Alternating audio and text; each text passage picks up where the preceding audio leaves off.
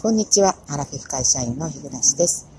えー、昨日は雨だったので出られなかったんですけれども、あの今日はあの出てきました。あの早く。お昼は菓子パン食べてるんですけどね、パパッと済ませて、で、えーと、出てきましたけど、今日は本当に暖かい。で、もう上着いらないですね。風も吹いてないし、汗ばむ感じで。で、あの、花粉症がね、私あの毎年花粉症なんです。もう何年も前から。で、今年はちょっとあの寒いのが長かったので、えー、花粉症も出てなくって、でも、もしかしたら、その、花粉症がね、治ったんじゃないかって、えー、錯覚しておりましたら、あ全然治ってないことが分かりました。えっ、ー、と、おとといぐらいからですね、えっ、ー、と、目がとっても痒くなってですね、で、たまたまあの、先日、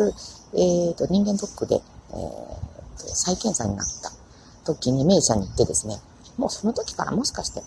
ちょっと痒みがあったのかもしれないんですけど、その時にまあちょっと目が痒いって言ってもらった、えっ、ー、と、アレジオンかなっていう目薬をもらったので、それを指してますけれども、もうちょっと飲み薬ももらいに行かないとまずいなと思ってます。はい、で、あの、私はですね、明日から3日間、息子の引っ越しに行ってまいります。で、えっ、ー、と、古い方を、えー、引き上げるのに2日間。で、えっ、ー、と、新しい方で2を受けてセット、セットで引っ越しを整えるのがあの1日で予定してるんですけど、あの、えっ、と、古い方の家で2日間なぜかかるかというと、あの、退去の検査があるんですよね。で、それの日程がどうしても、あの、うまいこといかなくてですね、同じ日にできたら、あの、一番楽だったんですけどね、一日にするから。なんかそういう自由が効かなくて、まあ、引っ越しのシーズンだからもあると思うんですけれども、なので仕方なくですね、えっと、3人ホテルに泊まってですね、で、新幹線で行って帰る。あの結構な費用、出費がね、あの、痛いんですけれども、まあ、致し方ないということで、えっ、ー、と、ちょっとしばらくね、配信の方もできなくなると思います。はい。で、えっ、ー、と、今日はですね、あのー、本当にあの、たくさん、あの、お便りとギフトを頂戴したので、えっ、と、お礼、方々ご紹介をね、あの、したいと思います。えっと、届いた順番にご紹介をしたいと思います。まずですね、えっと、きよさん。えっと、きよさん、あの、2回ね、頂戴しました。えっと、先月末にサンクスギフトを頂戴して、で、えっと、昨日かな、えー、今度は、ひし餅。今ちょうどそういう季節なんですね。あの、ちょっと最近、あの、えっと、ギフトをちょっと見てなかったんで、見てみたらね、ひし餅ありました。はい。ありがとうございます。ちょっとあの、ごめんなさい。あの、コメントがついてたので読ませていただきます。えー、と、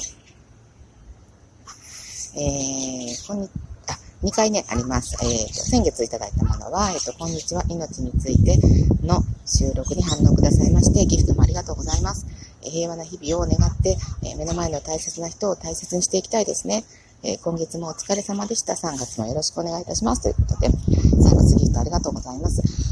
あの、ほんと最近ね、あの、皆さんももう、知っておられるね、えー、っと、あ、ちょっと待ってよ。もうね、すごいでしょ、と忘れなんです。ウクライナ、もう言っとこう、ウクライナ。そう、オミクロンが頭に思い浮かんだら、もうウクライナが全然浮かんでこなくて恥ずかしい。ちょっと今、え途中中断して考えたんですけど、そうね、ウクライナのことがあって、で、ね、あの、人事だとは思えないっていう話をさせてもらったと思うんですけど、ね、あの、本当えっ、ー、と、まあね、あの、武器を使わなくて済めば一番いいんですけど、そういう常識が通用しないね、あの国々ありますよね。かどうしても、そういう、あの、抑止力じゃないですけれども、あ、のせめてね、あの、あの、自分とこで、あの、自衛、あの、防衛できる力だけはやっぱりつけておかないと、全部放棄しちゃうと、ね、日本だってアメリカがもう知らないよっていうことになったら、たちまちね、えー、隣国であるね、あの、かの大国がね、えー、すぐ占領しちゃうんじゃないかっていう気がしますので、本当にね、最近憂鬱なんですけれども、あの、ウクライナのこともね、早く、あの、ね、あの、決着がついて、あの、いい方向に向かえばいいなと、本当思うばかりなんです。はい。そして、あと、えっ、ー、と、もう一つね、えー、頂戴したのが、えっ、ー、と、えっ、ー、と、キヨさん、あ、そこでひし餅いただいた時ですね、あの、明日はいい天気になりますようにということで、はい、今日はね、こうやって、外に出て収録することができました。午前中もちょっと嫌なことあったんですけど、外に出るとね、やっぱりちょっと気が紛れますね。うん、だから、あのー、めんどくさくてもね、えー、やっぱり足を向けてみるっていうのはいいことかなってちょっと思いました。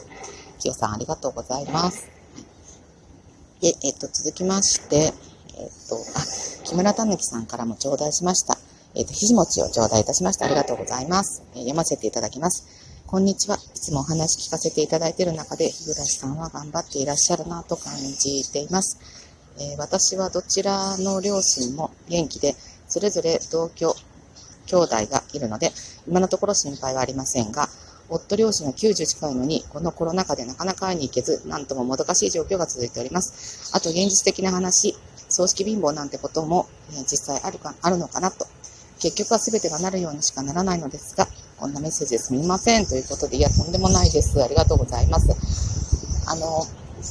みんなね、同じような、あの、悩みを持っているということがわかるだけでも、私としては心強いというかですね、なんか、こう、悩みがあると、こう自分だけがそのことで悩んでいるような錯覚に落ちるというか、まあ、世の中で自分が一番不幸なんだっていう風に私は特にね、思いがちなんですよね。まあ、被害妄想が強いところもあるんですけれども、あの、本当に落ち込みがち。あの、こう、意識的に落ち込むように自分が持ってってるんじゃないかっていうぐらい悪い方にしか考えないんですけれども、やっぱりね、あの、少なからず皆さんも、まあね、まあ、早くにもね、あの、ご両親がいらっしゃらなくなったりとかね、まあ、亡くなられてるという方はま別ですけど、皆さんね、あの、親がいるわけですから、で、しかもね、あの、兄弟もいればですね、自分の自由にはならないし、思うようにはならないっていうのがね、ありますから、本当にね、あの、ちょっと話してるうちまたちょっと暗くなりそうなんですけど、またね、時々愚痴をこぼすかもしれないので、聞いていただけたらと思います。ありがとうございます。えー、と、続きまして、えっ、と、えー、屋根裏ジェットのみどりさんですね、今日いただきました。えー、と、お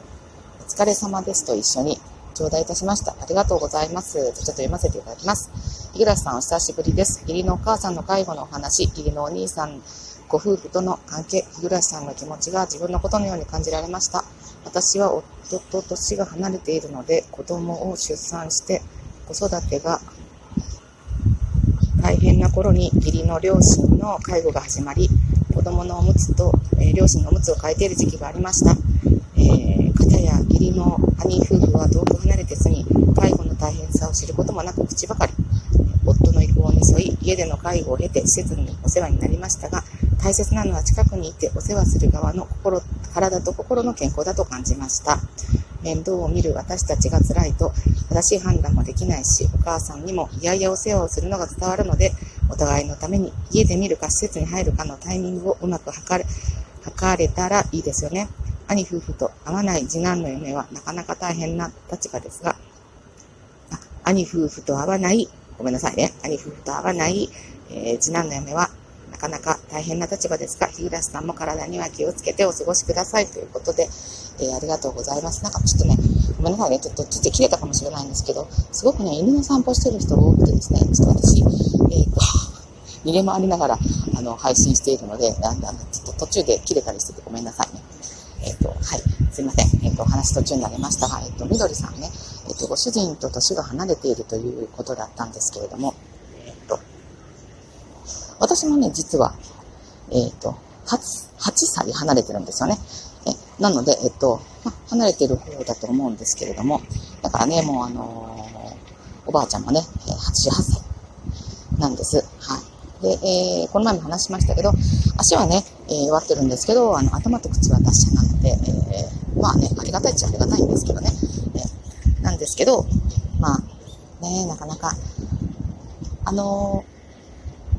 当てにできる立場の人間がいると、あの、それが何もし、やらないっていうことになると余計腹立つんですよね。あの、もう最初からいないものとして考えていれば、で、もしくはいなければですよね。自分たちでやらなければならないっていうのがもう頭から分かってるんですけど、